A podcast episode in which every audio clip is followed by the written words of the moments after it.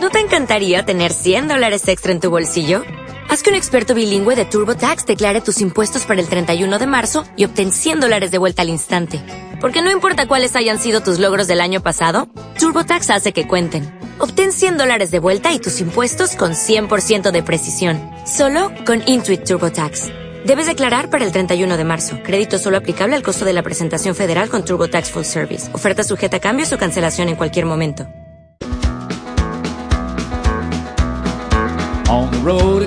A partir de este momento, en Radio Inter, Cruce de Caminos, con Isaac Palomares. Bienvenidos a Cruce de Caminos.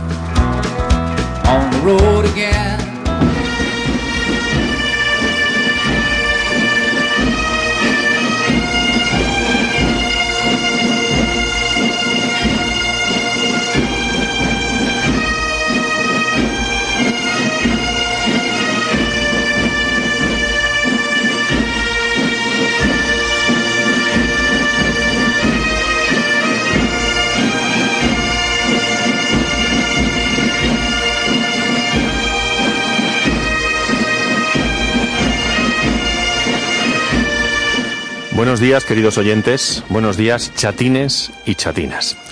Hoy abrimos con el himno de Asturias porque me apetece muchísimo rendir homenaje a un grandísimo actor que se nos ha ido. Don Arturo Fernández. Letras en mayúscula y doradas.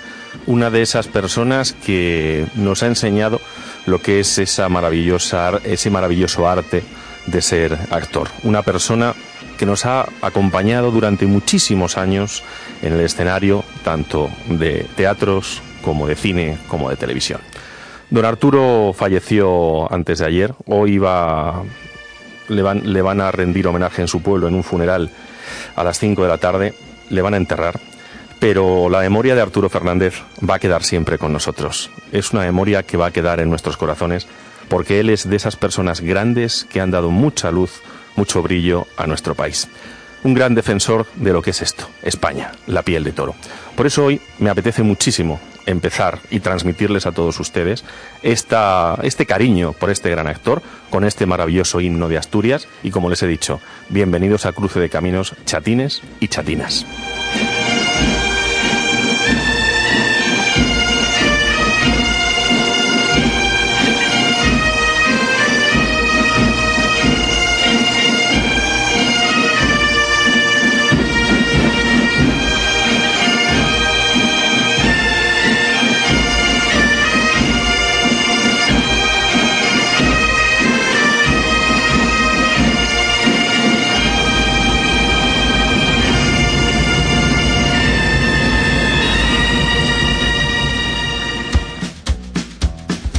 Como todos los sábados, comenzamos presentando a nuestro equipo. Don Ángel Luis, muy buenos días. Muy buenos días, Isaac. Muy buenos días, como siempre, a todos mis compañeros y a todos nuestros oyentes. Es verano, ¿no? Y la gente eh, ya está, se está yendo de vacaciones, quiere salir y por rendir homenaje a Arturo Fernández también hay que recomendar a la gente planes culturales. Y hay una gran tierra que nos gusta a todos nosotros, que es Extremadura, y que ahora durante todo el verano hace un montón de obras teatrales clásicas y modernas al aire libre. Así que recomiendo a todos nuestros oyentes que para rendir homenaje a grandes actores y a la profesión y a la cultura en general puedan visitar una provincia preciosa como es Extremadura y disfrutar de la cultura y del teatro. Y Almagro, mi tierra manchega, que acaba de inaugurar su maravilloso festival de teatro. Don Carlos, muy buenos días. Buenos días, compañeros, buenos días, camineros. Hoy, 6 de julio, nosotros damos nuestro chupinazo ahora a las 12 en punto, pero mañana en los Sanfermines ya se están preparando, así que hoy en especial un fuerte abrazo para toda la gente que nos escucha desde allí. Don Víctor, muy buenos días. Buenos días, camineros y camineras nacionales e internacionales. Hoy es día de cifras cabalísticas, día 187 del año, faltan 178 curiosamente para terminarlo y en este momento acaban de ser acenadas las 6 horas del día 6 del año 7 en Bolivia y en Venezuela. Saludos para nuestros amigos de Latinoamérica. Muchas gracias. Eh, vamos a comenzar hoy con nuestra, nuestra entrevista de cultura y no sé si nuestro técnico tiene por ahí San Fermín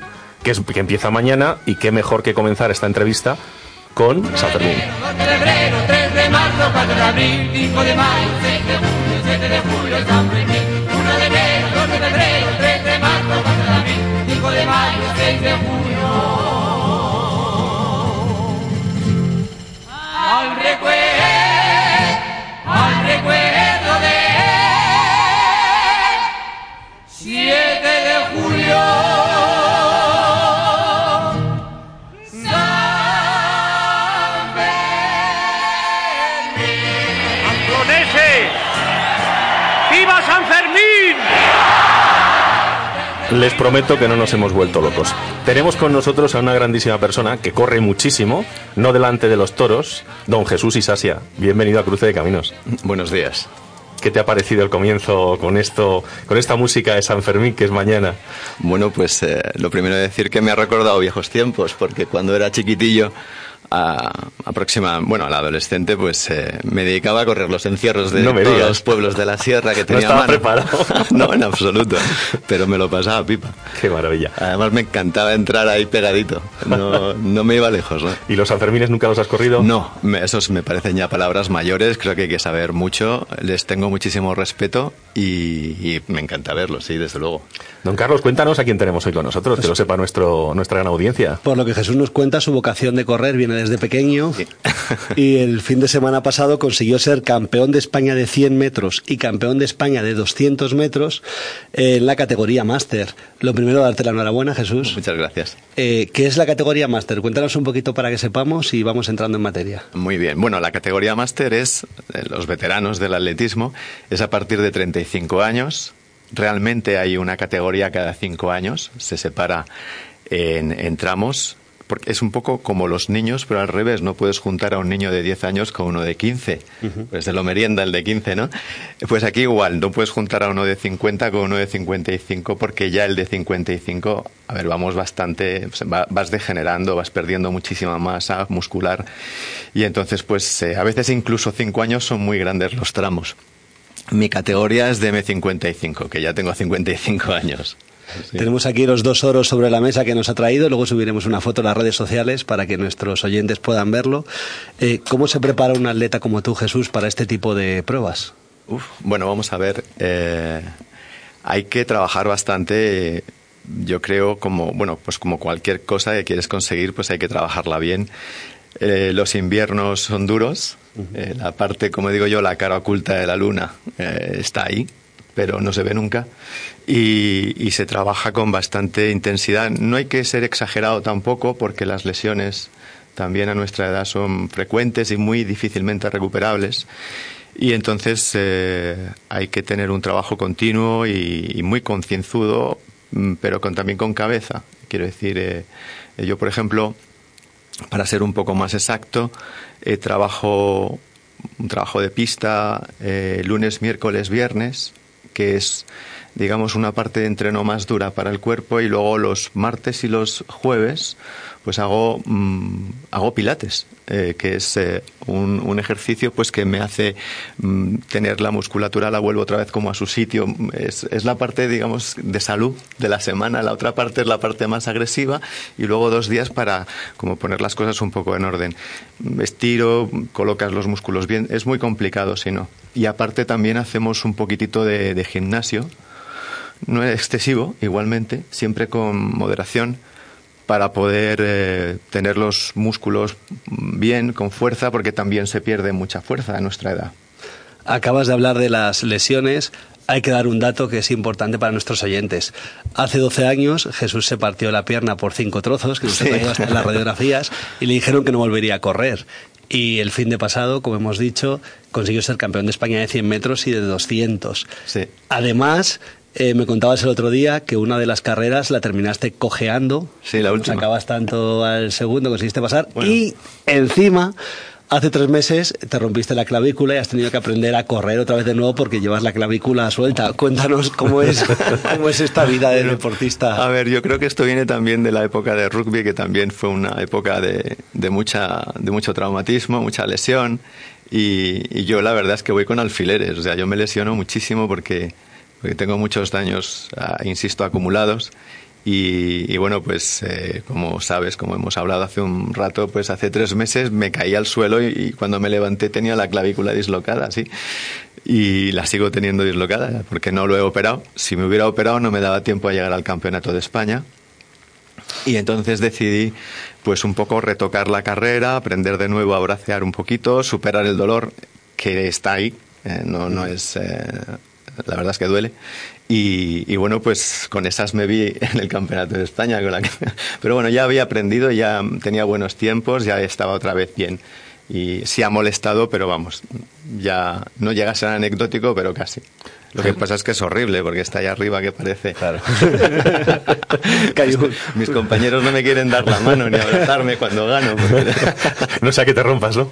Parece Robocop. Sí, sí, sí, horrible. Jesús, ¿por qué aconsejas o aconsejarías a toda la gente que se inicie en el atletismo?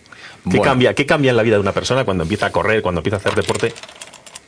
Vamos a ver, el, tanto el atletismo como, cualquier otro deporte eh, a nuestra edad es eh, para mí muy, muy, muy bueno porque eh, mantienes una, unas motivaciones que a veces las vas perdiendo, una energía, un tono vital bastante interesante. Esto hace, creo que tu equilibrio psíquico también esté en su, en su sitio. Físicamente te encuentras bien, mm, los normales deterioros los no es que los aplaces, pero los, los das un poco de lado, ¿no? Y entonces creo que es bastante bueno.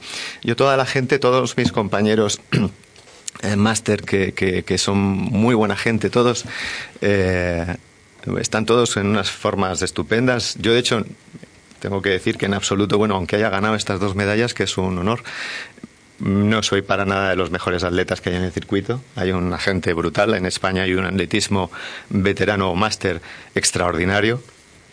Cuando son campeonatos internacionales, por cierto, nos venimos con unos medalleros, a lo mejor eh, vamos detrás de Inglaterra o Estados Unidos o Alemania quizá, pero vamos ahí, estamos ahí arriba en, en la cabeza, o sea, eh, sí que esto hay que tenerlo en cuenta.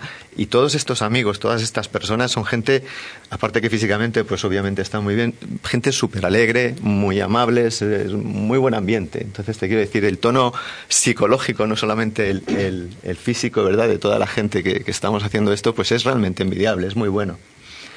Eh, entonces, pues es muy, muy recomendable. Eh, en el resto de las categorías, yo diría que el atletismo es un deporte completísimo, donde el reto de la superación también es algo, creo que interesante, bueno para en la vida darte cuenta que las cosas que quieres cuestan. También me parece una gran lectura.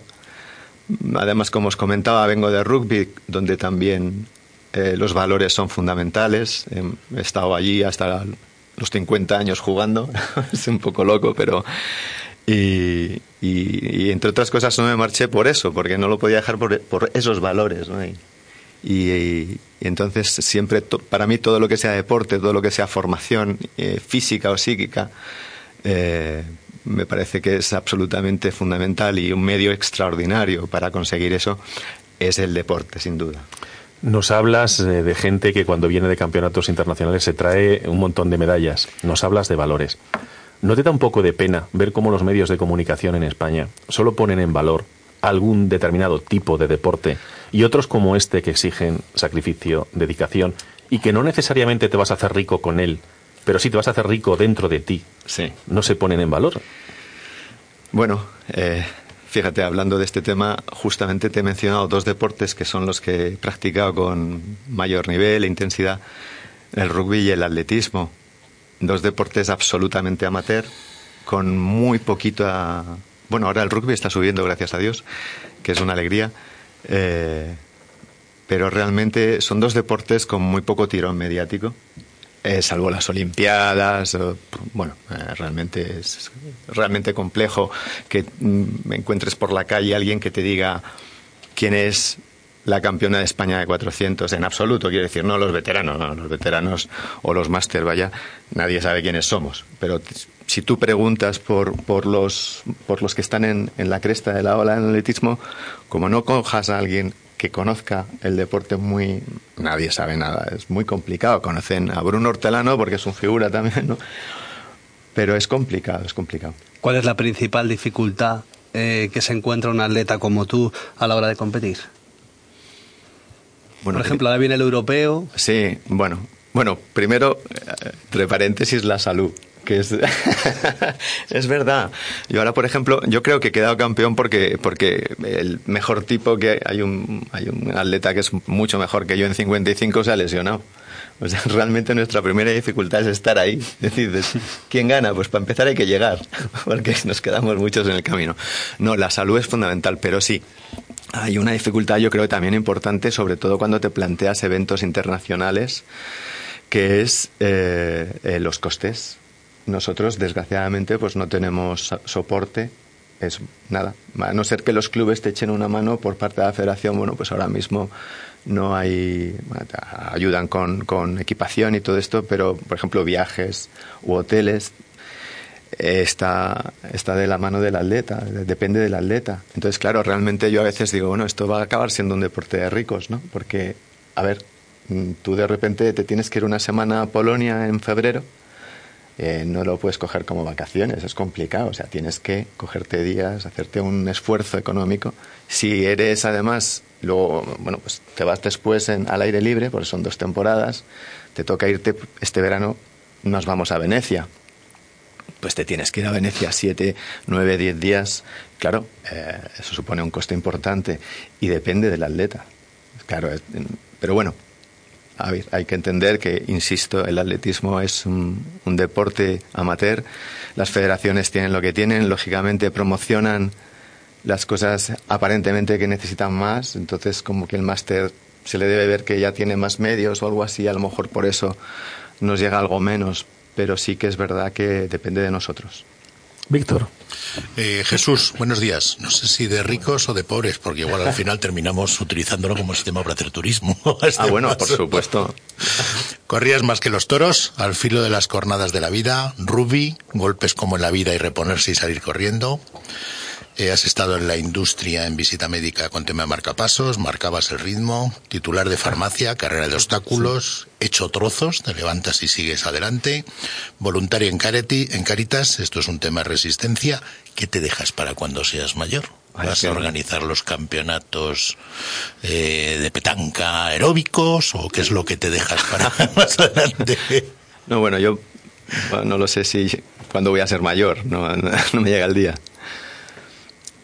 En cuanto a la organización, yo creo que no hay que esperar a ser mayor. Yo, por ejemplo, me, me- me procuro mojar eh, un poquito. ¿Pero Cuando- tienes algún reto en algún otro deporte? Bueno, por el momento con los que he visto estos, eh, de, este, como te decía, en el rugby, por ejemplo, he estado en el Tres Cantos, que es donde estuve los últimos años.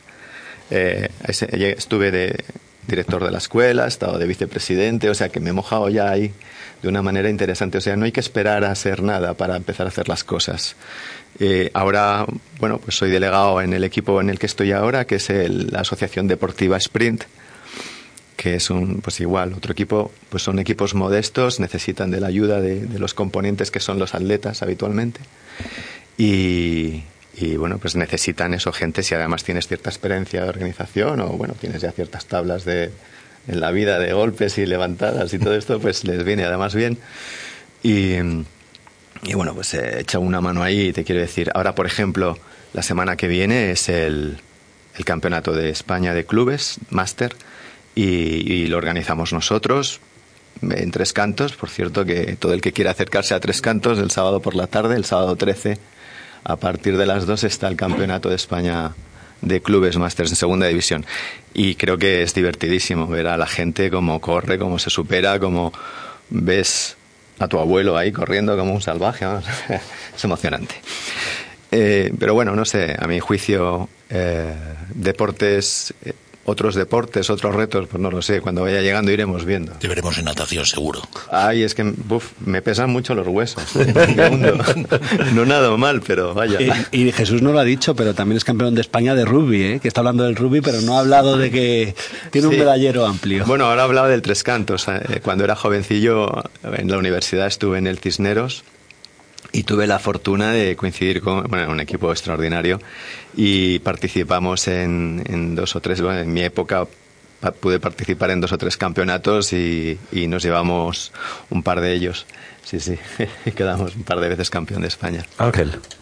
Bueno, no hemos hablado un poco de tu carrera deportiva, pero creo que nos interesa también tu vida personal, ¿no? Porque la vida del atleta es bastante complicada en cuanto a sacrificio, ¿no? Y al final el equilibrio eh, familiar, todo lo que tienes en casa, siempre hay que saber gestionarlo, ¿no? Entonces, eh, sigues haciendo atletismo, además eh, profesional, la preparación es exa- exactamente la misma, por si nuestros oyentes no lo saben, que un atleta de 25-30, hay que entrenar todos los días, es una dedicación personal, la alimentación, el cuidado, las lesiones te sacan o no te sacan de la preparación que estás haciendo para un objetivo, para un reto, que eso es muy importante.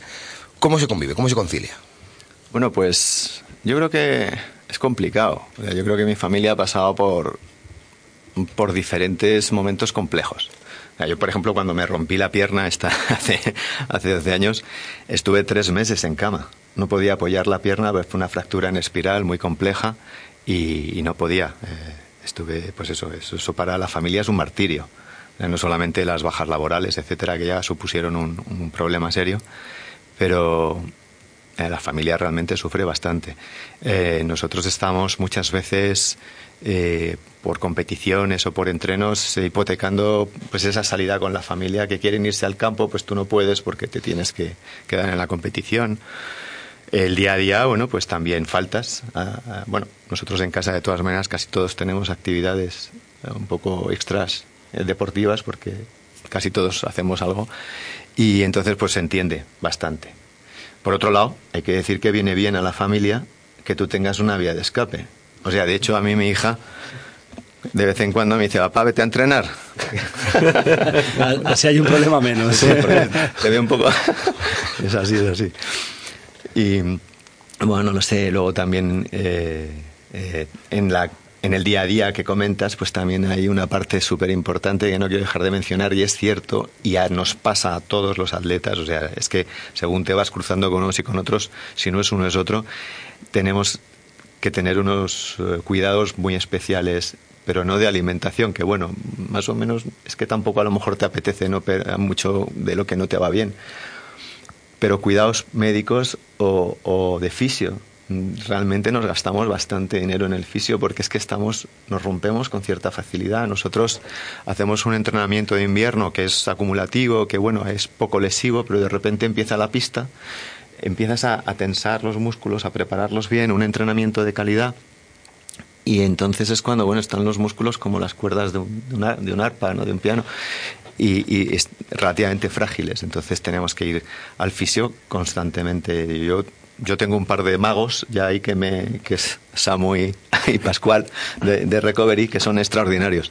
Ellos, por ejemplo, desde que me rompí eh, o disloqué la clavícula, han trabajado ahí, luego han enganchado con que con otra rotura que me hice hace cuatro semanas. Eh, es lo que decías antes, yo he, ido a estos campeonatos con una rotura, una micro rotura que, que, me han arreglado ellos con alfileres, vamos, ha sido tremendo. Dependemos mucho también en la vida cotidiana, insisto, de este tipo de cosas y también supone un gasto importante. Entonces también eso, pues bueno, eh, es un esfuerzo para la familia en el fondo, ¿no? ¿Y qué retos tienes para el futuro? ¿Qué campeonatos te gustaría ganar? ¿Qué te gustaría hacer? Pues mira, la verdad es que voy un poco día a día, eh, porque bueno, es que esto cada día es un regalo. Como te digo, yo, yo soy un tipo que, tenía que estar desahuciado del todo. Entonces, mm, cada día pues voy dando las gracias y, aprovechando lo que, lo que haya. Seguir en esto me apetece mucho. Seguir con mi club es un club muy majo, es humilde, pero es fantástico. Con el sprint. Y, no sé, lo que, lo que venga siempre. Ahora, yo siempre comento en casa, yo soy como los caballos, eh, galopando me quedaré, o sea, antes no me retiro. Jesús, eh, nos ha encantado tenerte aquí con nosotros, sobre todo la humildad también con la que has estado hablando, de tus compañeros, de tu vida. Y yo personalmente me voy a quedar con la parte que has dicho de que lo importante también es el aspecto psicológico, como el ejemplo de superación, de a lo mejor lesionarte y, decir, oye, pues en vez de tirar la toalla, sigo para adelante. claro. Yo creo que eso es el ejemplo que, que seguro que nos, nos dejas a todos los oyentes guardados en nuestros oídos. Muchas gracias. Pues Jesús, muchísimas gracias por haber estado en Cruce de Caminos. A vosotros por esta oportunidad. Sigue promocionar el atletismo. Sigue cruzando esas pistas, esos caminos de, de la vida. Enhorabuena por lo que haces y por el ejemplo que transmites a nuestra sociedad, porque hace falta más gente como tú, gente con valores y principios. Muchas gracias. Y ojalá en septiembre pueda ganar el europeo y le tengamos aquí otra vez. Eso es imposible, hay una gente tremenda. gracias. Te haremos la ola. Muchas gracias. burning in your eyes.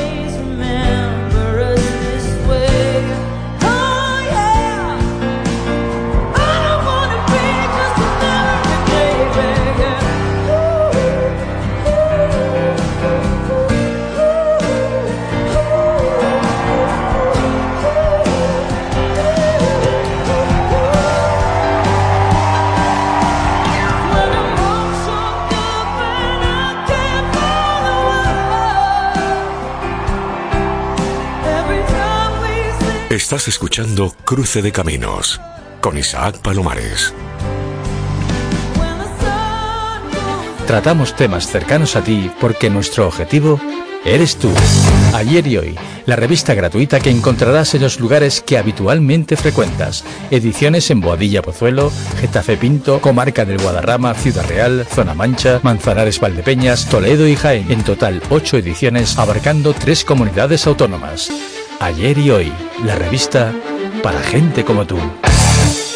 Su empresa tiene los datos personales de clientes, proveedores y empleados, pero ¿sabe cómo tratar esos datos? En Grupo Adaptalia le ayudamos a cumplir las nuevas exigencias legales en protección de datos. También solucionamos sus obligaciones en prevención de blanqueo de capitales y las nuevas responsabilidades penales de su empresa y directivos. Contáctenos en grupoadaptalia.es. Grupo Adaptalia. Despacho de confianza.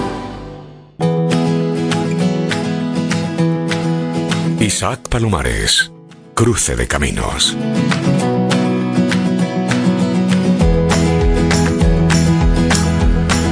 Continuamos con nuestro programa y tenemos al otro lado del hilo telefónico a don Luis Calabozo, que es el presidente de FENIL. Don Luis, muy buenos días. Muy buenos días. No, no, no, no me, no, Le he subido nada la categoría, ¿verdad? sí, sí. Bueno, representa, Pero representa a FENIL. Cuéntenos qué es FENIL. CENIL es la Federación Nacional de Industrias Lácteas, es decir, aquella patronal que agrupa a todos los eh, compradores de leche que transforman la leche como materia prima, pues desde leche de consumo, yogures, quesos, mantequilla y, y, pues fundamentalmente toda la leche y productos lácteos que consumimos. O sea que ustedes con el mundo rural tienen, vamos, línea directa, como se diría. Digamos, digamos que es el proveedor estratégico, sin él no existiríamos. Ahora que se habla tanto de la España vaciada, de la España deshabitada, eh, ¿qué hacen ustedes por el, por el mundo rural español en estos momentos? La verdad es que lo hacemos en estos momentos para ponerlo en valor, pero este sector lo lleva haciendo pues desde que desde que desde, desde que digamos la, el cambio urbano de todas las sociedades es, eh, pues ha llegado desde hace desde hace siglos digamos en definitiva qué es lo que hacemos pues recoger la leche todos los días en rutas que llevan que salen desde nuestros centros de recogida y de transformación pequeños grandes medianos de todo tipo pues de estos 2100 Uh, centros, salen todos los días rutas de recogida y además estos centros instalados están en lo que llamamos la, la, la, España vacía, aquella que ha sufrido mayor despoblamiento, pues este, este sector es resistente desde el punto de vista de la producción, el ganadero tiene que estar con sus animales y ordeñando todos los días y además este digamos esta diseminación a lo largo del territorio fundamentalmente en los vacíos de la industria pues colabora a que este sistema, digamos, sistema alimentario, porque yo le llamaría sistema alimentario, contribuya esencialmente a la economía real de estas cosas. Víctor. Eh, don Luis, eh, buenos días. No tengo que decirle que los de Fenil son la leche y nunca mejor dicho en este planteamiento y en este Y el yogurín y el queso, todo, hay de todo. eh, bueno, quería hacerle preguntas de, de retos, de planteamientos. Sí. Más allá de lo que es la compra de la, de la producción de la leche de estos ganaderos, claro. que evidentemente les ayuda a mantener su puesto de trabajo, su actividad y por lo tanto a evitar que se plantee una despoblación todavía mayor, ¿hay algún proyecto o algún plan eh, donde se pueda desarrollar eh, con ellos o para ellos o en colaboración con ellos algún otro tipo de actividades, de ingresos, de generación de otro tipo de recursos? Pues claro que si hay distintos. Eh, es, este sector ha ido madura, madurando y desde el, momento, desde el momento en que la política de la Unión Europea en el sector lácteo ha decidido orientarse al mercado ya nos ha dado instrumentos. Nosotros hemos construido entre producción primaria, es decir, ganaderos e industria, Uh, hemos construido lo que se llama la interprofesional del sector lácteo INLAC.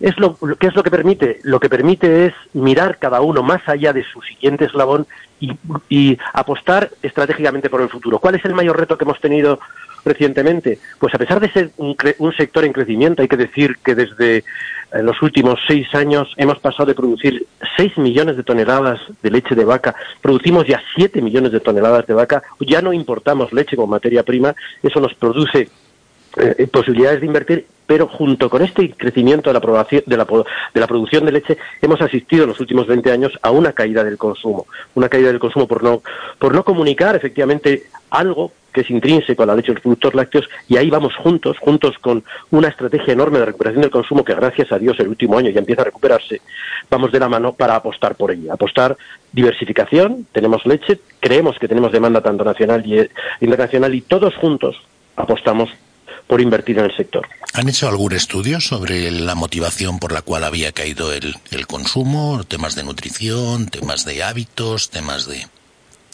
Es curioso, la verdad es que desde el, punto de vista de enfoque científico de marketing, los expertos que han colaborado con nosotros ah, han, llegado a hallazgos que ni ellos mismos sospechaban. Resulta que eh, los que vivimos en el sector a veces tenemos miedo de estos falsos mitos, pero resulta que en estas investigaciones prácticamente el 100% de los hogares españoles consume leche o productos lácteos a lo largo del año. Es decir, no es un, pro- un problema de penetración en los hogares, es un problema de, de frecuencia.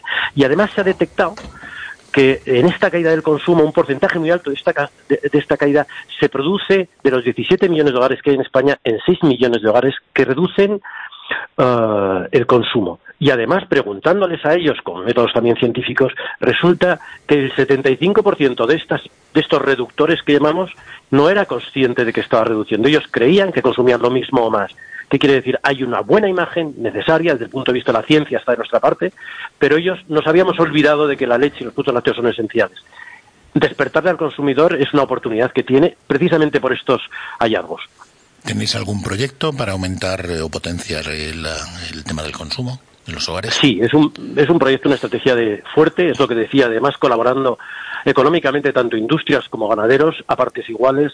Hay una estrategia que saldrá, yo creo, la primera parte saldrá a partir del mes de septiembre, proyecto importante en la interprofesional, que invertirá alrededor de dos millones de euros anuales en los próximos cuatro años y que está dedicada a seguir día a día con estos findings y con estos con estas campañas tanto de promoción como también de comunicación de la dignificación de la vida ganadera e- y transformadora del sector lácteo y lo que decíamos antes lo que contribuye a hacer que el consumidor pague lo que el valor realmente todos los aspectos tiene este sector. Don Luis, ¿qué diferencia hay entre los productos lácteos de cuando yo era niño, o sea, ya por los años 70, y los de ahora? Porque la sensación que hay es que aquellos productos lácteos que tomamos, aquellos yogures, no sé si era porque eran lo- los primeros o los únicos, eran diferentes, sabían mejor que los de ahora. ¿Es, es otro falso mito? Para mí es un falso mito. Yo, probablemente sea mayor que ustedes, seguro. Es decir, y quiero decir que en este sentido, ¿qué es lo que hemos logrado hacer? Es, primero, producir lo mismo, con más variedad, con más seguridad alimentaria, con más higiene y en mayor cantidad para que sea accesible a todo el mundo. No es cierto, uno puede encontrar una variedad de, de todo tipo de yogures, por supuesto. De, lo que es cierto es que la matriz láctea, como decimos ahora, sirve también de base para, digamos, para incorporarle también productos que eh, aquel consumidor que quiera aprovechar ya una matriz láctea muy saludable y necesaria puede incrementar con algún tipo de, eh, digamos, de beneficio adicional o funcional. Pero el resto, lo único es mayor escala, mayor seguridad alimentaria y, eh, mayor accesibilidad de todo el mundo a, esta- estos nutrientes. Luis, nos has comentado que uno de los, eh, de los temas que tenéis a bien o orgullo es el que ya nos importa leche de fuera. Pero eh, no sé si la gente es consciente, más allá de lo que es la denominación de origen de ya el producto terminado, que es eh, lo habitual en algún lácteo que pueda tener denominación de origen, ¿vais a potenciar la denominación de origen de leche de España? Igual que tienen eh, un reconocimiento nacional, internacional, pues sus vinos, etcétera, etcétera. Yo ahí yo estoy totalmente de acuerdo. Resulta que es verdad que ya no importamos leche como materia prima, porque digamos que España, entre equivalente en leche de toda leche y productos lácteos, viene a consumir unos 9 millones de toneladas de equivalente en leche, entre leche de consumo, quesos, yogures y todo tipo de productos. Que pasamos de 6 a 7 quiere decir que somos dependientes del exterior en vez de en 3 millones de toneladas netas de equivalente en leche, en 2. Pero seguimos siendo dependientes y ya no es tanto la leche como materia prima como aquello que, digamos, nos coloniza y además a precios no compatibles con la sostenibilidad del sistema, son aquellos quesos commodities. Importamos en forma de quesos el equivalente en leche más de dos millones y medio de toneladas. Y sobre todo, la gran parte son quesos que, representan excedentes de leche del norte de Europa, que son quesos commodity, que son grandes bloques que luego se cortan de todo tipo y que llegan a unos precios que incluso en sus países no serían, eh, digamos, eh, adecuados a la leche que pagan ellos a sus ganaderos. hacen dumping, hacen dumping. Ah, bueno, la palabra dumping tiene una equivalencia O parecido al venden. Venden, venden por debajo de su coste en, en orden de convertir esta, digamos, a menos perder, de gestionar sus excedentes, en una inversión en cuota de mercado a futuro, acostumbrando al consumidor, por ejemplo, de España, a un precio que no es compatible con la sostenibilidad y destruyendo lo que usted dice. Cercanía, variedad, territorialidad, la variedad que tenemos tanto de climas como de territorios como de, de todo tipo en España, desde luego nos da una gama sobre todo de quesos importantísimos, pero que si acostumbramos a un consumidor a que pues un queso de esas características impersonal y sin val- y sin diferenciación pues nos va a servir igual, pues eso es lo que realmente destruye valor. En eso estamos todos juntos también e impulsando esto, vía al origen.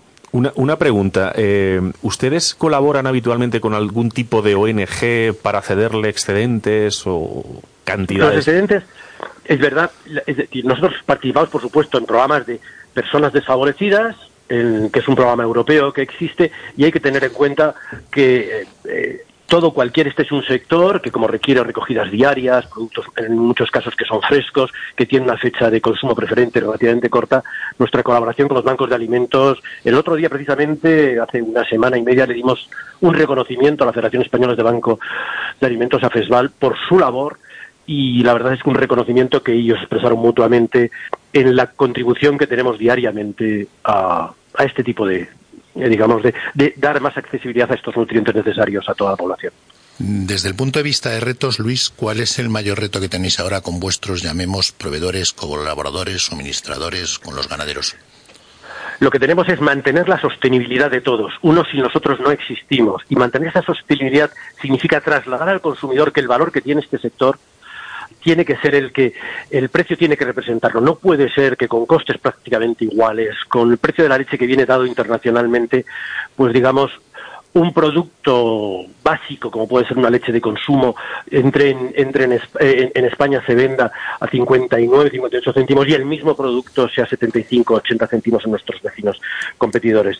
Es verdad que eh, utilizando el sector lácteo como producto de atracción de consumidores hemos acostumbrado a un consumidor a que no retribuya el valor de todo lo que representa la cadena láctea. Y no digamos con el queso, no se puede competir con quesos que entran Luego habrá que poner el, precio eh, que se estime a 3 euros de medio a nivel europeo. Si eso lo dividimos entre el número de, leche, litros de que son necesarios, no pagaría ni la mitad del precio de la leche que se paga en estos países de origen. Luego es un, no le llamaría dumping porque tiene connotaciones, yo que sé, más específicas o, normativas, pero sí unas, una conquista depredadora a base de precios del mercado nuestro español. ¿Cree usted que las administraciones públicas, concretamente, o el gobierno central, o las comunidades autónomas, les apoyan suficientemente a lo que son, al mundo de la leche en España, o les tienen un poco dejados de lado? No, sería injusto decir eso. Es- Este es un sector muy difícil, en un entorno difícil, eh, de gestión tanto de producción como de, transformación difícil. Es verdad que producimos un millón de toneladas, eh, más de toneladas eh, de, leche de vaca, a los que hay que añadir otro millón que se produce de leche de oveja y cabra, que ese sí que nos da diferencialidad. Es decir, tenemos, producimos 8 millones de toneladas de leche de vaca, veníamos de producir mucho menos. Es verdad que hay una transformación estructural, producir menos producir más con menos gente es un fenómeno europeo y hay que decir que el apoyo este sector ha estado muy apoyado en la producción primaria. Probablemente lo que necesitamos es convencernos todos de que tenemos que hacer las cosas cada día de una forma diferente, al igual que en el resto de la vida, y seguir dinamizando nuestro sector. Luis, pues eh, muchísimas gracias por tu colaboración. Felicitar a la Federación Española de la Industria Láctea por la labor que están haciendo e invitarte a que escuches eh, una parte que vendrá luego a continuación, que es y de lo mío que, donde vamos a volver a tratar este tema. Y esperamos que en un futuro encontremos cauces para que nuestros caminos se vuelvan a cruzar rápidamente y poder ayudaros. Encantado, don Isaac y don Víctor. Encantado. Ha sido un descubrimiento. Gracias. Luis, muchas gracias, hasta pronto y nada, que como dirían en mi pueblo, es que eres la leche. un abrazo fuerte, Bueno, Luis. bueno, y en el mío también, pero no, no soy yo, es el sector. Gracias, amigo, un abrazo, hasta Gracias, luego, hasta no, luego. chao. Yo lo llamo aprender. Yo lo llamo investigar. Yo lo llamo compromiso. Yo lo llamo trabajo. A todo esto, nosotros lo llamamos La Caixa. Invertimos en atención social, divulgación cultural, educación e investigación. La Caixa es una fundación. La fundación es La Caixa. Su empresa tiene los datos personales de clientes, proveedores y empleados. ¿Pero sabe cómo tratar esos datos? En Grupo Adaptalia le ayudamos a cumplir las nuevas exigencias legales en protección de datos. También solucionamos sus obligaciones en prevención de blanqueo de capitales y las nuevas responsabilidades penales de su empresa y directivos. Contáctenos en grupoadaptalia.es. Grupo Adaptalia. Despacho de confianza. Aceptar tu presente es requisito indispensable para planificar tu futuro. Radio Inter, tu mejor compañía hoy y siempre.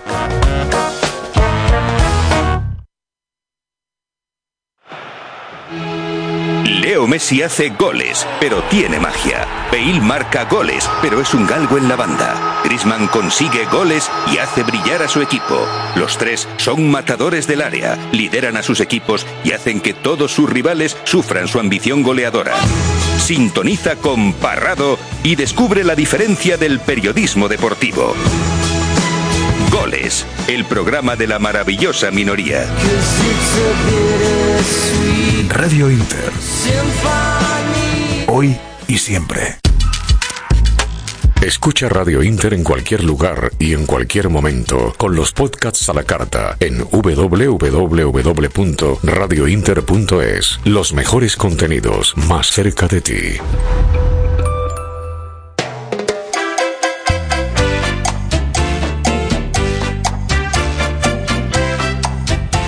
Estás escuchando Cruce de Caminos con Isaac Palomares. Pues vamos a continuar con nuestro programa. Cogemos nuestra rosa de los vientos, nos vamos al norte, que ya parece que hay cobertura, y estamos con el alcalde de Cudillero, Carlos Valle. Carlos, buenos días. Carlos, sigue habiendo problemas de cobertura, por lo que veo. Debe haber algún problema. A ver, nuestro técnico si lo puede resolver. Hemos contactado con el alcalde de Cudillero y nos ha dicho que es que han tenido una caída de la red y no tienen, no tienen cobertura. Estamos intentando de nuevo contactar con él, a ver si podemos. Por este motivo, ¿no? Por estos motivos son por los cuales hablamos muchas veces del tema de la, de la despoblación, ¿no? ¿Ya está por ahí Carlos? Carlos. Buenos días, señor alcalde. Buenos días. Seguimos con problemas técnicos. Parece ser que no logramos contactar con él. Esto de la tecnología es lo que tiene de vez en cuando, señores. Nos da estos pequeños sustos. Claro, ¿no, Víctor? ¿Qué, qué vamos a hacer, Víctor, con esto? ¿Qué podemos Pues hacer? eh, tenemos un buen, eh, un buen reto. Pues no se trata solamente de tener las tecnologías, sino que las tecnologías eh, funcionen permanentemente. Y no es en este caso, curiosamente, o en este pueblo. Son muchos los, los pueblos de España que están como los pimientos de padrón con el tema de las, de las comunicaciones. Ahora sí, ahora no, ahora sí, ahora no. Sí, pero bueno, pero hablamos de un pueblo que es relativamente grande comparado con otros que solemos tener habitualmente, está a orillas del mar. O sea Pueblo que- súper turístico. Exacto, que y la si en un pueblo tan no turístico lo tiene estos el- problemas, exacto, en un pueblo pequeñito de cualquier sitio de la Mancha, imaginaos la que sería. Conclusión, la tecnología no discrimina por tamaño de pueblo. en este Eh, pues es una pena. Yo estuve en Cudillero hace un par de veranos y la verdad que me encantó el sitio. A ver si podemos hablar con el alcalde porque... Don Carlos. ¿está ya por ahí? Sí. Alcalde, buenos días. Estamos comentando días. la problemática de la tecnología. ¿Qué les ha pasado hoy por Cudillero?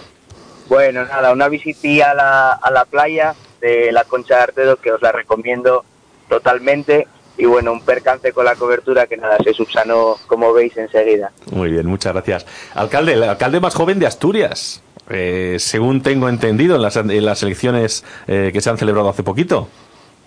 Así es, así es. El alcalde más joven de Asturias, bueno, yo creo que al fin y al cabo también es un reflejo de, la importancia que debemos darle a la gente joven. Siempre le- que tuve la oportunidad de decirlo, lo, digo, de la importancia que debemos darle a la gente joven en, la política. Aparte verlo también como una manera de reformar los diferentes partidos políticos y de reformar también eh, aquellas labores que se nos encomiendan, ¿no?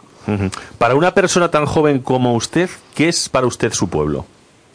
Pues, pues es el pueblo simplemente eh, donde nací, donde, donde están reflejadas todas mis raíces familiares, tanto maternas como, como paternas, y yo creo que lo que se traduce es, un, es en, un, en un querer a, a tu gente, en un querer que el pueblo avance y en definitiva pues tener la gran responsabilidad y la suerte de hacerte cargo del día a día de, de tu pueblo, ¿no? uno de los pueblos más turísticos de la cornisa cantábrica. Así es, bueno, Cudillero tiene un gran valor turístico, también reflejado y avalado por, por las diferentes eh, actividades que, que, bueno, que presenta, como puede ser mar, montaña, aparte, bueno, algo que siempre es llamativo de Cudillero es- se dice Cudillero azul y verde por la cercanía que tiene del mar y por la cercanía también y la riqueza que tienen paisajes de, montaña. Pero si algo me gustaría recalcar de Cudillero es no solo el paisaje, sino su paisanaje. El paisanaje de Cudillero yo creo que atrapa a la gente que viene a visitarnos y que bueno, la mejor prueba para, comprobarlo es venir y pasar un par de días o un par de horas con la gente de aquí, ¿no? He visto una anécdota que me llama la atención y como digo yo muchas veces aquí en el programa, ahora que no nos escucha nadie, he visto que en el año 95 ganaron el Grand Prix de verano con Ramón García. Así es. Bueno, pues, pues- es llamativo, es llamativo, perdóname que, Sí, sí. que te interrumpa, que, Sí. que me preguntes por ello, porque aparte yo siempre digo que, que la mejor forma de hacer política y cuando mejor salen las cosas es cuando el pueblo está unido y, y bueno, yo creo que el Grand Prix en su época, en el 95, como recordabas, pues fue también un nexo de unión con la gente del pueblo de, de todo el concejo de Cudillero que sirvió para que se generasen políticas eh, buenas para el concejo. Y bueno, ya os puedo adelantar que incluso esa posibilidad de volver a, a un programa como el del Grand Prix, encima con el mismo nombre, estamos barajándola porque hay una edición ahora para octubre, para el mes de octubre, que es eh, eh, una edición europea del Grand Prix que se celebrará en Roma. Y bueno, eh, ya, su- ya hubo una propuesta esta semana pasada de, de poder asistir y bueno, se está barajando la posibilidad de volver a, a intentarlo. Pues para que vea los cruces de caminos de este programa, que hace honor a su nombre, yo años después participé con mi pueblo en el Grand Prix, con Agudo. No ganamos, pero nos lo pasamos genial y todavía en el pueblo se recuerda aquel momento. Eso es lo importante, participar, unir a la gente de los pueblos y en definitiva, bueno, pues si se puede, se puede ganar, pues mejor, queda como algo anecdótico, es lo que tenemos que, que recordar, ¿no? Carlos. Eh, buenos días, alcalde.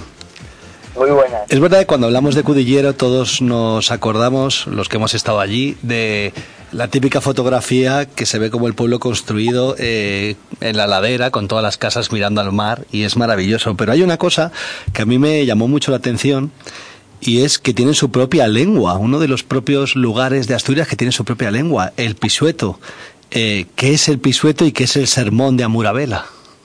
Pues mira, el pisueto yo lo, lo viví, lo palpé con mis abuelos. Mis abuelos eran unas personas que por desgracia ya no están, pero siempre hablaron el pisueto a la perfección. Yo creo que hablar el, el pisueto a la perfección es también una dificultad añadida de la lengua que tenemos, del asturiano, variedades que pues que se van haciendo en, la en las diferentes partes de Asturias y yo creo que en Cudillero pues es lo que lo que sucede, ¿no? Un dialecto que sale del asturiano con sus peculiaridades y que se va eh, filtrando en la gente de aquí, del, del concejo de Cudillero, pero sobre todo más matizado y más centrado en lo que es el pueblo de Cudillero.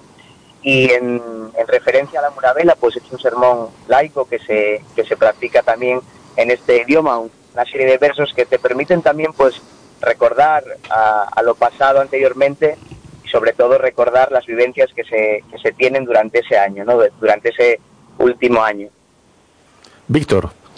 Eh, buenos días, alcalde. Creo que tenéis una curiosidad y tenéis una, una virgen eh, que se dedica al submarinismo. Cuéntanos. Eso es otra tradición. Aquí en Cudillero eh, la gente estaba muy respaldada, sobre todo la pesca por, por la, las Virgen, la Virgen del Carmen, la Santina, que es por la que me, me pregunta, se, se guarda siempre anualmente debajo del agua. Tenemos una pequeña cueva eh, para ella debajo de la salida y la entrada de, de los barcos pesqueros. ¿no? Pues en definitiva antes las tradiciones eh, se hacían de una forma determinada, pues a lo mejor incluso para dar protección a los barcos que entraban y salían de faenar.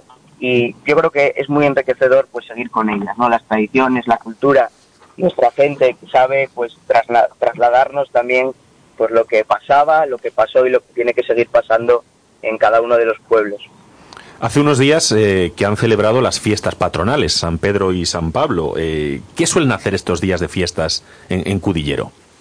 Pues eh, la verdad que se, se forman unas fiestas eh, muy prestosas, como se dice aquí, que son fiestas, bueno, pues que la gente se une, el pueblo eh, viene gente de afuera que no está otros años y la verdad es que es muy muy guapo estar con la gente que, se echa de menos, ¿no? En San Pedro siempre pues se celebra el día de la Murabela, el día del pregón, las procesiones de San Pedro. Después hay una procesión también muy conocida que es la de San Pablo al día siguiente. Y después San Pablín pues es el día de, la gente del pueblo, de los pisuetos, de vestirnos de, con los trajes tradicionales de pisueto de aquí. Y bueno, de compartir el día a día de, de la gente que vivimos en Cudillero. Hay un pregón también en el cual pues cuentan cosas que han ocurrido en, en el, en el pueblo. ¿Qué cosa, Sí. ¿Qué cosa curiosa, alcalde, ha ocurrido este año en Cudillero? Aparte de que a usted le han nombrado alcalde. Bueno, pues hay, hay muchas cosas. Hay vivencias en Cudillero que, que no en otros sitios. La verdad que Cudillero tiene peculiaridades. Destacan siempre pues lo que hablábamos de- del paisanaje, del cantar de la gente en los bares y anécdotas que van pasando pues este año, anécdotas que les pasan a las vecinas. No podría decirle nada en concreto porque bueno, son numerosas y bueno, tampoco destacables. El día a día de la gente. Somos gente muy auténtica y en definitiva yo creo que es lo que, lo que siempre resaltamos en el pregón de la Muravela. Ujú. Otra de las cosas que más les encanta a la gente es la gastronomía. Vaya gastronomía que tienen en Cudillero. Es, es impresionante. Además, una, una riqueza eh, de, de- de restaurantes, de hoteles, increíble. Cuéntenos algo de este tema. Bueno, yo creo que en toda Asturias, en toda Asturias es, un- es importante la calidad gastronómica que tenemos, pero sí, en la zona de Cudillero yo también me gustaría recalcarla, porque aparte es un, un municipio en el que tenemos una, una importante oferta eh, de hostelería y hotelería. Al fin y al cabo tenemos eh, pues numerosos restaurantes, sobre todo en la zona de, del puerto, y trabajamos con productos, y siempre se trabajó con productos de una extrema calidad, tenemos eh, el- la materia prima muy cerca, con lo cual yo creo que también es mimarlo. Cudillero eh, gastronómicamente lleva años trabajándose y eso se nota. Eh, cuando antes gobiernos también socialistas que coincidieron desde el 1991 fueron trabajando el turismo en Cudillero para ser lo que es a día de hoy y que estoy seguro también que tenemos y nos falta por darle muchísimas vueltas. Pero esa calidad se va quedando a en todos los sentidos y la, la gastronomía es uno de los puntos fuertes que tenemos. ¿Algún producto concreto que sea el que más... eh, Pues tenemos, hay muchos, pues tra- platos tradicionales asturianos, los trabajan muy bien, pero sobre todo hay también platos típicos que van relacionados con nuestra cultura, como puede ser el curadillo. El curadillo es una, una especie que, de, de pescado que se cura durante todo el año para después en fechas como Semana Santa prepararlo. Es un, se prepara guisado como la, como la carne, como un plato más parecido a, a la carne. Pero son tradiciones que, bueno, yo creo que al fin y al cabo, pues venir y probarlas es la mejor degustación que se puede hacer en directo. Víctor.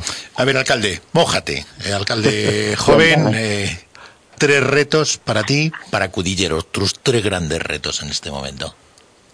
Pues tres grandes retos, te los voy a, a resumir eh, muy rápidamente. Los tres grandes retos es volver a unir al pueblo de Cudillero, que vivimos una etapa de mucha desunión, volver a unirlos y que los proyectos vayan saliendo poco a poco. Y después, otro de los grandes proyectos que se, eh, va emparejado con ello es eh, la cercanía de la política a la gente, que la gente vea eh, la política municipal, a sus gobernantes como la mejor herramienta para transformar el día a día de cada uno de nosotros.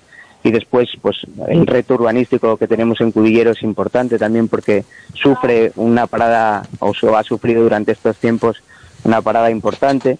Y otro de los grandes retos, seguir trabajando por nuestros sectores económicos, la ganadería, la agricultura y la pesca, y por supuesto el turismo. Ganadero, ¿cómo es la ganadería de, Cudillero? Ya que hemos hablado con la Federación Española Industria de Lácteos. Pues la ganadería siempre tuvimos una cultura ganadera y, aquí también tenemos, aparte, una historia vaqueira importante, tenemos brañas.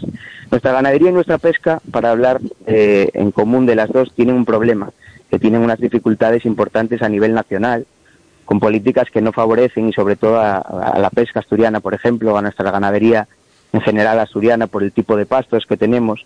Pero bueno, lo que tenemos que hacer es conservar lo que nos queda, lo que conservar lo que nos queda y incentivar a que dentro de las dificultades se vayan creando nuevos puntos de trabajo en esos sectores. Alcalde, una última pregunta. ¿Cuál es el futuro que quiere para su pueblo? Con lo joven que es usted, madre mía, el recorrido que puede tener, lo que puede hacer por Cudillero. ¿Cuál es el futuro que quiere? Bueno, pues yo al fin y al cabo quiero un cudillero que esté, como decíamos, unido, un cudillero que sea atractivo para venir a trabajar, un cudillero que sea atractivo también para venir a visitar y que te entren las ganas de, de quedarte, de invertir, de tener la facilidad de, de hacerte la casa para vivir en cudillero o para segunda vivienda y que sea un cudillero que siga teniendo pues esa esencia marinera y vaqueira que tenemos que nos hace pues un concejo diferente al del resto de, de concejos de España. Pues eh, de corazón, muchísimas gracias por haber estado con nosotros. Eh, una pena esas dificultades técnicas porque empezamos el programa con el himno de Asturias en honor a su paisano Arturo Fernández y también en honor a, lo- a la gente del Cudillero. Pero bueno, ya, ya lo podrá escuchar en nuestros podcasts a la carta. Pues Eh, muy bien. Un placer muy grande, un abrazo muy, muy fuerte para usted. Igualmente, estáis invitados a venir cuando queráis. Muchas gracias. Hasta pronto, alcalde. Gracias, hasta luego. Gracias, hasta luego.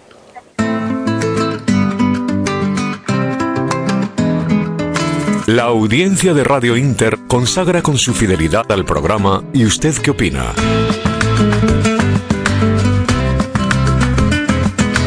Espacio con Eduardo García Serrano y el doctor Florencio García Nieto. ¿Y usted qué opina? El foro radiofónico de los españoles libres que no se resignan ante las mentiras de consenso de la corrección política. Más de 25 años en Usted qué opina, comprometiéndonos en conocer y decir la verdad en esta rejoneada piel de toro.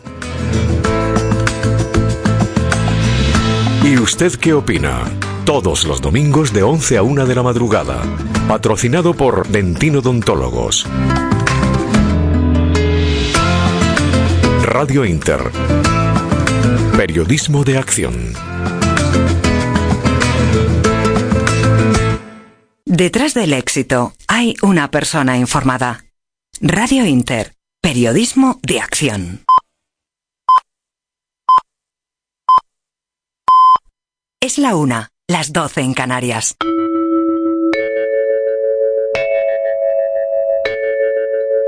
Radio Inter. Desde Madrid para el mundo. Tengo una vaca lechera, no es una vaca cualquiera. Isaac Palomares. Cruce de caminos.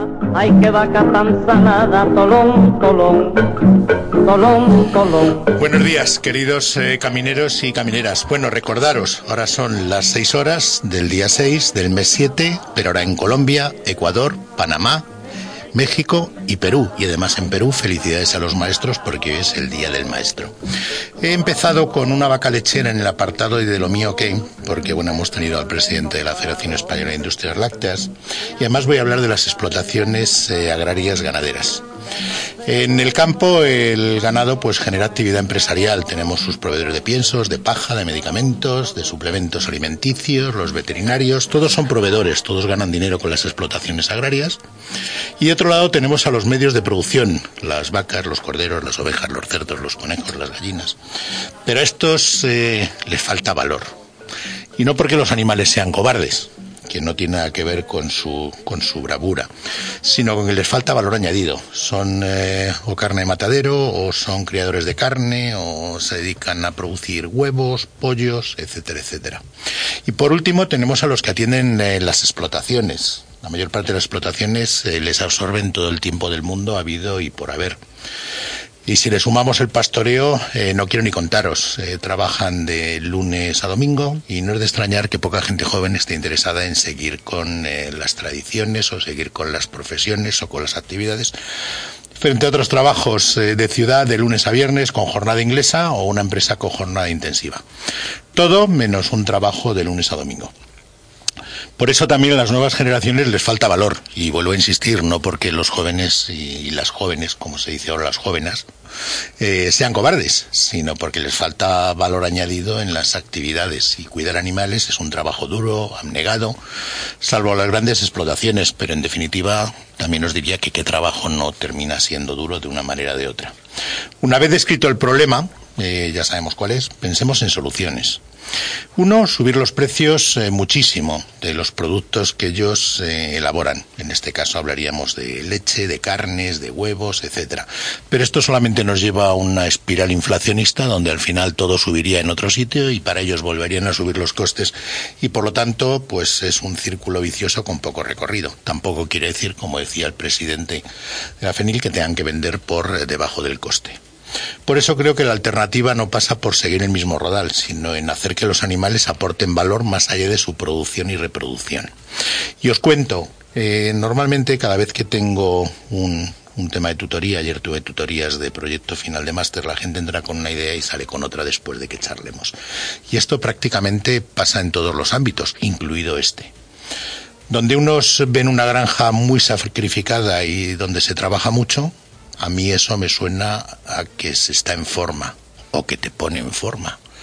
Por lo tanto, tiene otro recorrido más allá de lo que es el propio trabajo para terceras personas. Donde unos ven que una granja ocupa mucho tiempo, a mí eso me suena a no tener tiempo libre para otras cosas y por lo tanto puede ayudar a cambiar determinados hábitos. También puede haber gente interesada en modificar sus hábitos en, en un determinado espacio totalmente atípico e inusual.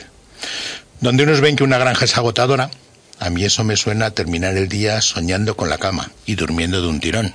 Y donde otros eh, encuentran eh, problemas eh, de insomnio, pues a lo mejor el estar en una granja un tiempo, pues es una fórmula simpática, divertida y atípica. Si una granja supone una vida muy distinta a lo que es el confort de la ciudad, a mí eso me suena un aprendizaje inolvidable para mucha gente que tiene que saber que hay otras cosas muy duras y que les puede hacer cambiar planteamientos.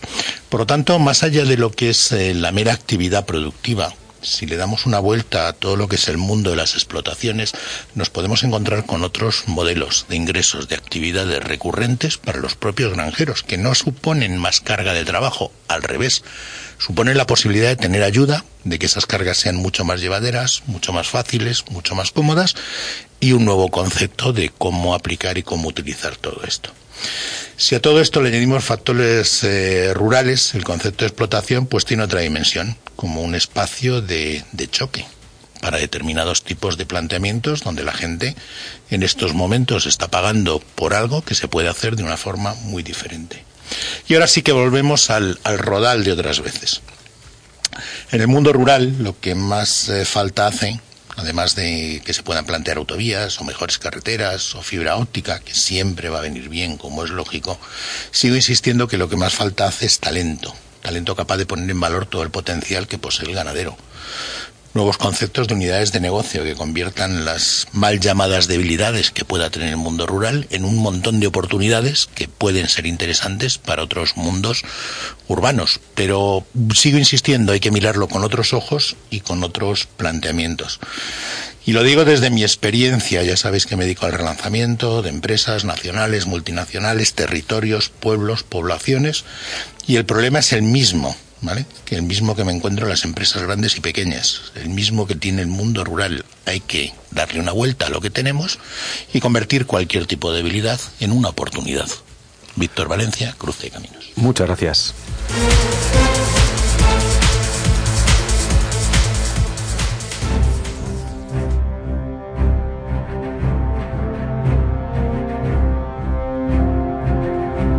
Todos los sábados, Cruce de Caminos, con Isaac Palomares, en Radio Inter, más cerca de ti.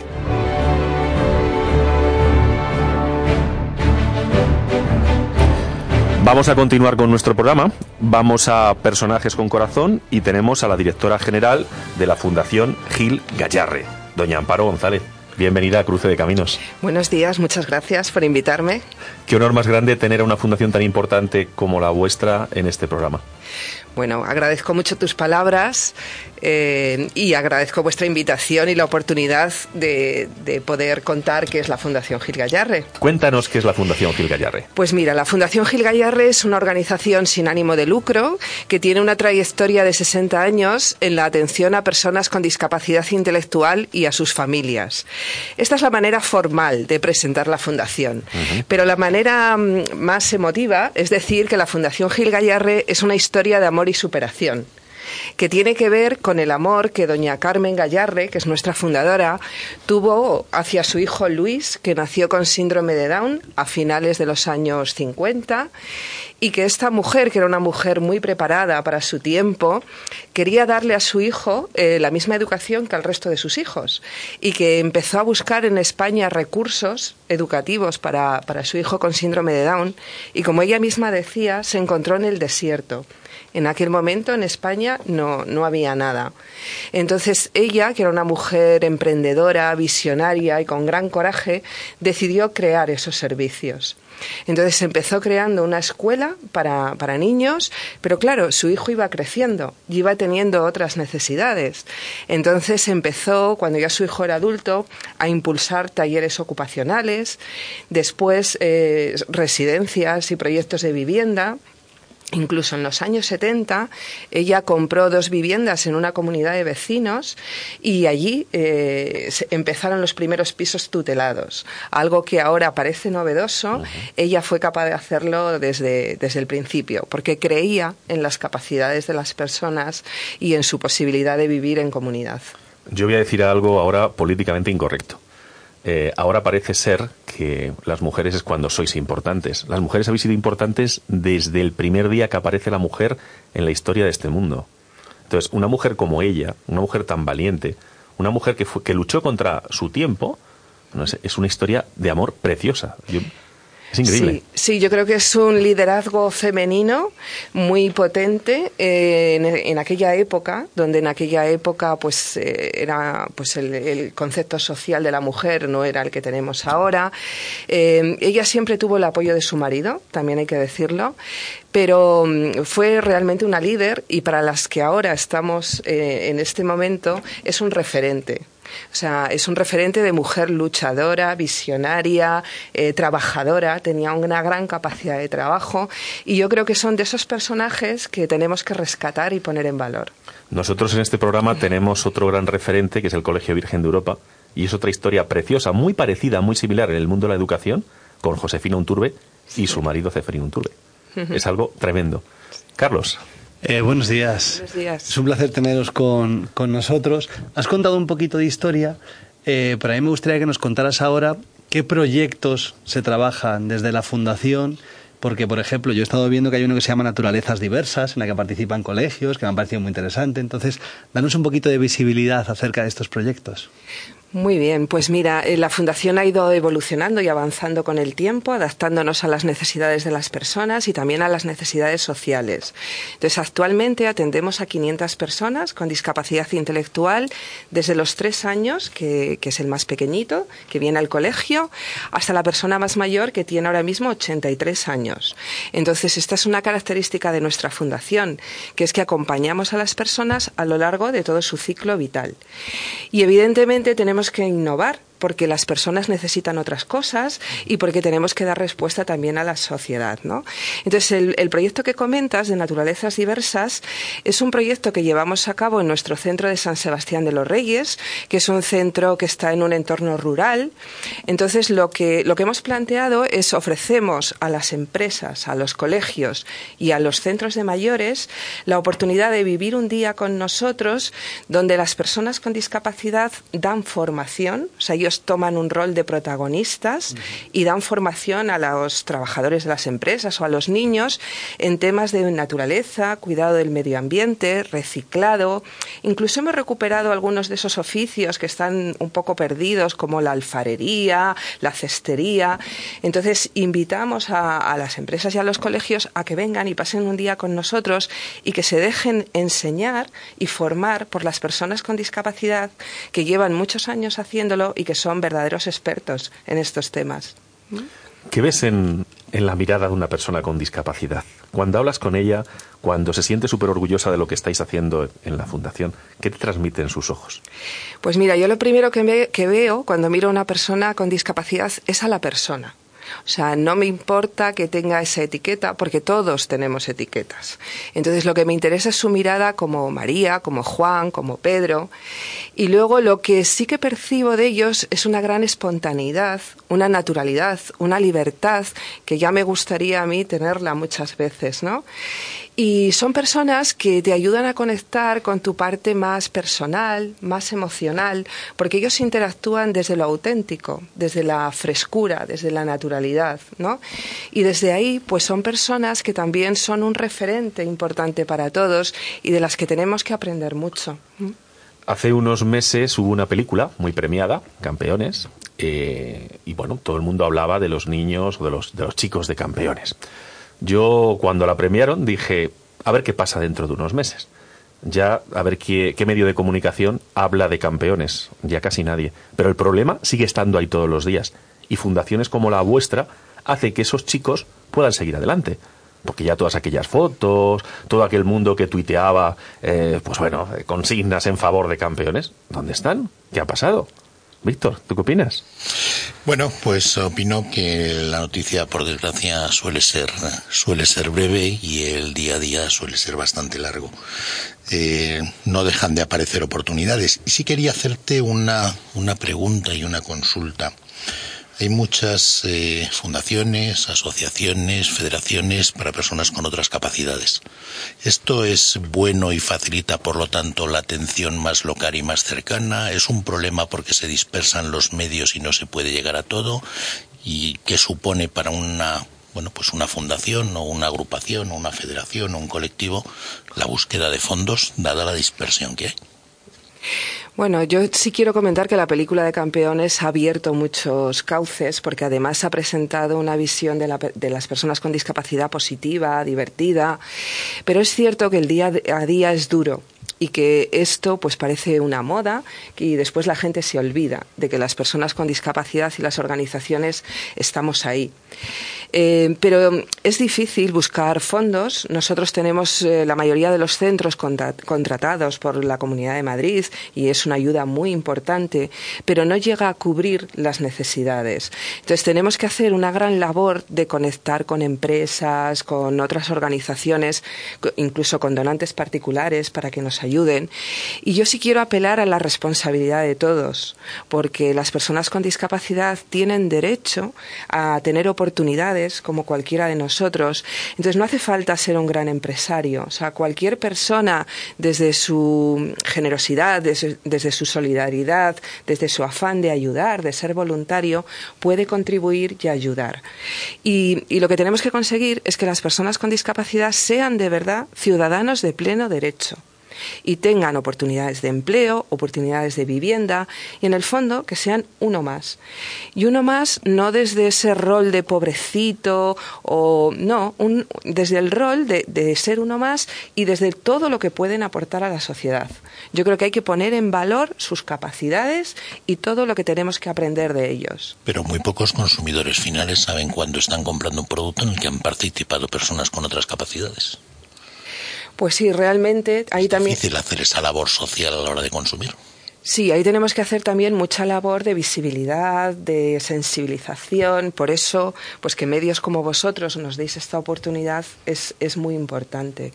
Y, y, de alguna manera, pues yo creo que también las entidades de atención a la discapacidad hemos sido demasiado humildes y hemos sido siempre desde un rol de, de pedir, de, de recibir.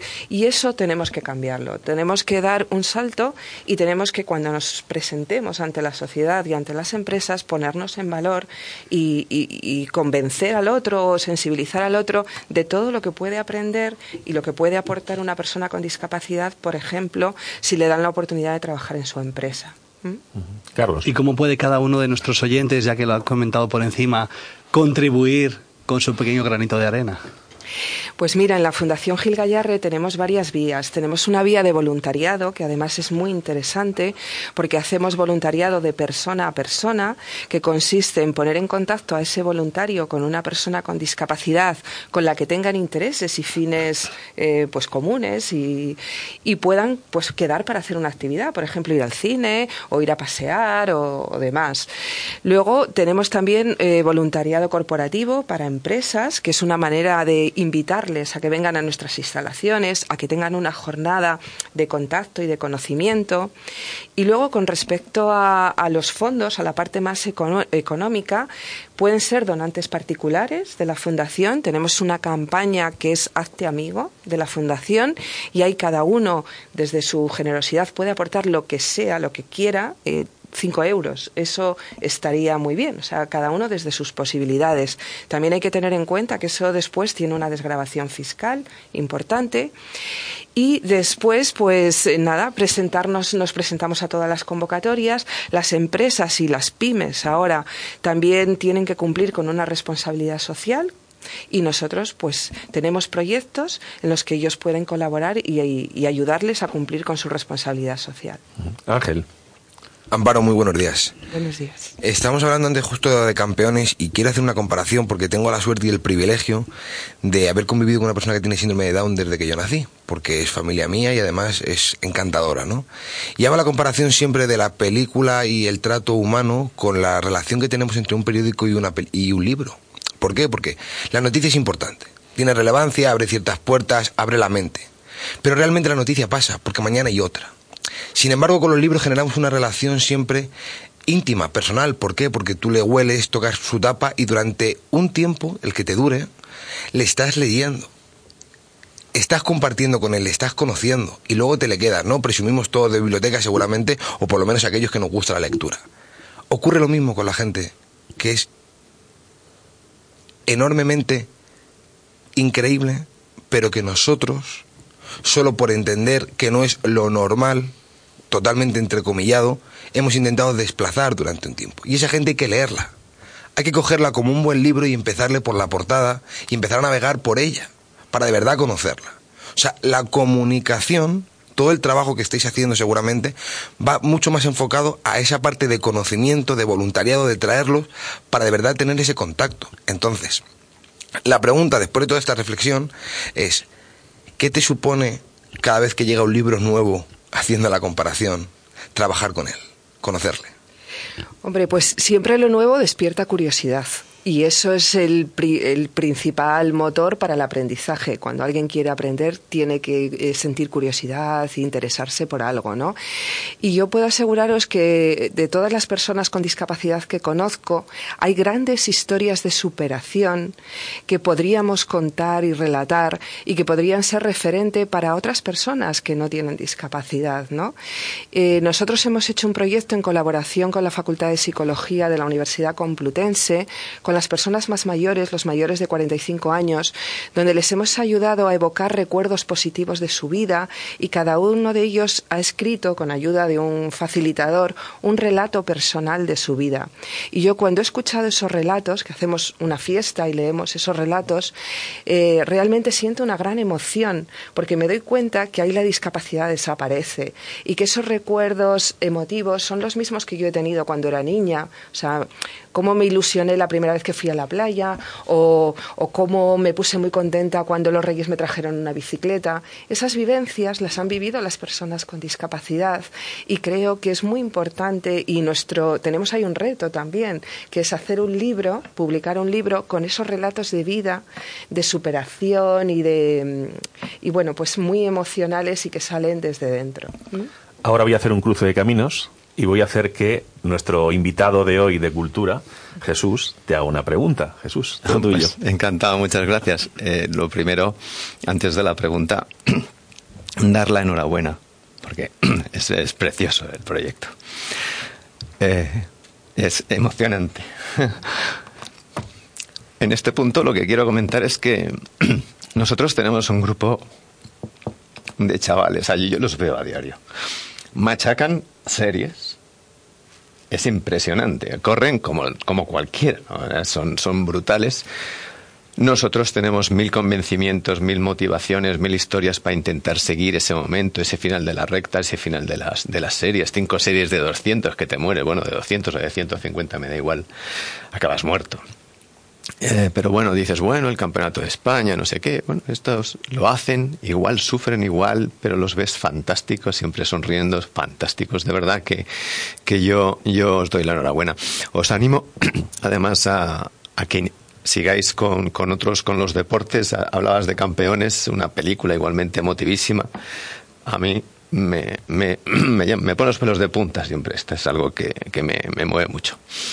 Y, y, bueno, pues decirte que no sé si es pregunta o es más oferta. Nosotros en el grupo de Sprint hay gente, hay entrenadores de muy buena calidad y bueno, no sé si, si es un reto quizá para mi presidente también, que me, lo mismo me corta la, las orejas, ¿no? Pero, pero bueno, yo creo que ahí se trabaja, pero quizá establezcamos, si te parece, en algún momento alguna ayuda o algo para que podáis acudir. Puesto allí ya está abierto. Lo mismo estoy diciendo algo que ya, que ya está hecho, lo mismo, no, lo sé. Pero vamos, eh, yo os animo a que sigáis el deporte como, como, como otro estímulo más, ¿verdad? Eh, fantástico. Pues nada, te lo agradezco mucho. Eh, me quedo con la oferta y seguro que hay un momento en el que nos encontramos y el deporte pues es también una historia de superación y, y, nosotros tenemos a, a buenos deportistas. Claro sí. Tenemos alguna medalla de bronce y de, de plata en, en tenis y, en, y también en natación. Y la verdad que son pues personas que, que están ahí fuertes y que muy orgullosos con su medalla Claro. y, y desde luego que vamos a fomentar el, el deporte. Otra de las cosas, muchas gracias por tus emotivas palabras, Jesús, la verdad que nos has dejado a todos. Estas cosas solo ocurren en cruce de caminos, ¿eh? hay que venir aquí para verlo, cómo te has emocionado y nos has emocionado a todos. Otra de las cosas que hacéis para sacar recursos es organizar mercadillos. Háblanos de esos mercadillos, que creo que pronto hay alguno. Sí, si hacemos algún mercadillo, el más valorado y el con el que tenemos especial cariño es el mercadillo de Navidad. Solemos hacerlo en la primera semana de diciembre y todo lo que recogemos para el mercadillo también es eh, voluntario. Algunos de nuestros vecinos de la urbanización Monteclaro, de Pozuelo, ya nos traen cosas y también hay empresas que colaboran con producto. El, el mercadillo lo hacemos con voluntariado, o sea, las personas que lo gestionan son voluntarias. También ponemos a la venta productos hechos en los eh, talleres ocupacionales de las personas y aparte de lo que recaudamos económicamente, que es una semana intensa de venta de productos, es que en torno a la Navidad se generan también muchas relaciones. Ya es una tradición, vienen los vecinos, nos visitan, los trabajadores vamos con nuestra familia, eh, también hacemos alguna actividad, pues un mago, un, algo, alguna actividad musical. Entonces se genera eh, pues un ambiente en torno a la Navidad muy, muy bonito. Y, y bueno, por supuesto, invito a todo el mundo a que se pase por el mercadillo de Navidad en, en Pozuelo. Víctor te quiere preguntar algo de forma muy breve. Una pregunta muy rápida. Eh, siempre digo que los eh, pueblos tienen que salvar a las ciudades. Eh, hay un planteamiento y es que estas personas con capacidades diferentes eh, pueden salvar en este momento a una desnortación que hay en la gente, que hay muchísima gente perdida. ¿Os habéis planteado que ellos pueden ser terapeutas de gente que llamamos eh, habitualmente como capacitada, pero realmente la mayor parte de la gente está discapacitada en la parte humana, en la parte... y invertir los términos? Claro, bueno, yo lo de terapeuta sí que para ser terapeuta pues tienes que tener una formación. Pero a la inversa, que ellos sean los terapeutas de gente totalmente en este momento desnortada, perdida y que descubran en ellos pues su propia discapacidad, aunque piensan que no son discapacitados. Sí, yo creo que ellos pueden ser modelos y referentes de, de superación. O sea, hay personas con discapacidad que han creído en sí mismos, sus familias han creído en sus capacidades, que han hecho un gran esfuerzo por encontrar un empleo y, por supuesto, para otras personas, otros jóvenes o personas que estén, eh, que hayan perdido la ilusión o, o que estén un poco perdidos y que no encuentren su camino, tener una conversación con una persona con discapacidad, incluso que la persona pueda hacer ese acompañamiento, esa especie de coaching, les podría ayudar mucho, porque ahí el mensaje es si esta persona lo ha conseguido con las dificultades que de alguna manera ya han venido con, él, él, él ha nacido con, algunas limitaciones y ha sido capaz de superarlas porque yo no, ¿no? Entonces creo que pueden ser un buen ejemplo de, motivación y de superación. Pues Amparo, muchísimas gracias por haber estado con nosotros. Se nos ha olvidado hablar de las monjitas que sé que os ayudan. Me encantaría que un día vinieran a contarnos lo que hacen, las hermanas de la caridad. Sí, sí, sí, hay una comunidad de hermanas que vive con nosotros desde el principio, porque doña Carmen era una persona muy religiosa y, y así lo, lo considera. Pues gente tan maravillosa como los Gil Gallarre y los Maestun Turbe merecen todo nuestro respeto, todo nuestro cariño. Seguir así, nunca cambiéis y siempre tendréis a vuestro lado a Cruce de Caminos.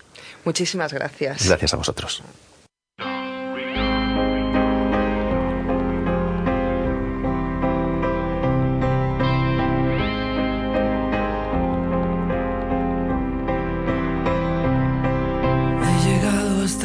Porque nunca dejé de buscarte. He aprendido a vivir el camino y no quiero volver. Y tampoco quiero que me duelan los finales, las miserias, los idiotas enfadados, los abrazos de cartón de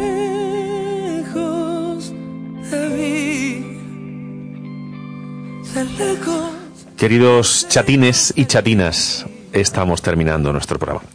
La verdad que cuánto sentimiento, cuánta emoción hoy en, en el estudio de Cruce de Caminos con estas personas tan maravillosas que lo dan todo por los demás y que se emocionan de la forma que se han emocionado en, en nuestro estudio. Don Ángel Luis. Para este fin de semana voy a recordar un ejercicio con la gente extraordinaria y es que intenten sonreír de forma sincera cuando todo el mundo a su alrededor les mira raro para que sepan lo extraordinarios que son la gente que nos ha acompañado hace un rato. Muchas gracias. Carlos. Pues nada, decir a todos nuestros oyentes que, como hemos dicho al principio, mañana empieza San Fermín, eh, que tengan cuidado, ¿vale? Y si se pueden delante del toro, pues que hagan como nuestro invitado de hoy, Jesús, que corran mucho, mucho y muy rápido. Víctor. Pues día importante y cosas que la poca gente recuerda. Felicidades a todos los Fermines y por favor a disfrutar de las tradiciones. Muchas gracias por estar cada sábado con nosotros. Felicidades a todos los navarros, a todos ustedes. Feliz semana. Chao. Muchas gracias. de lejos me has hecho feliz. Dejar de buscarte por este camino. Te he contado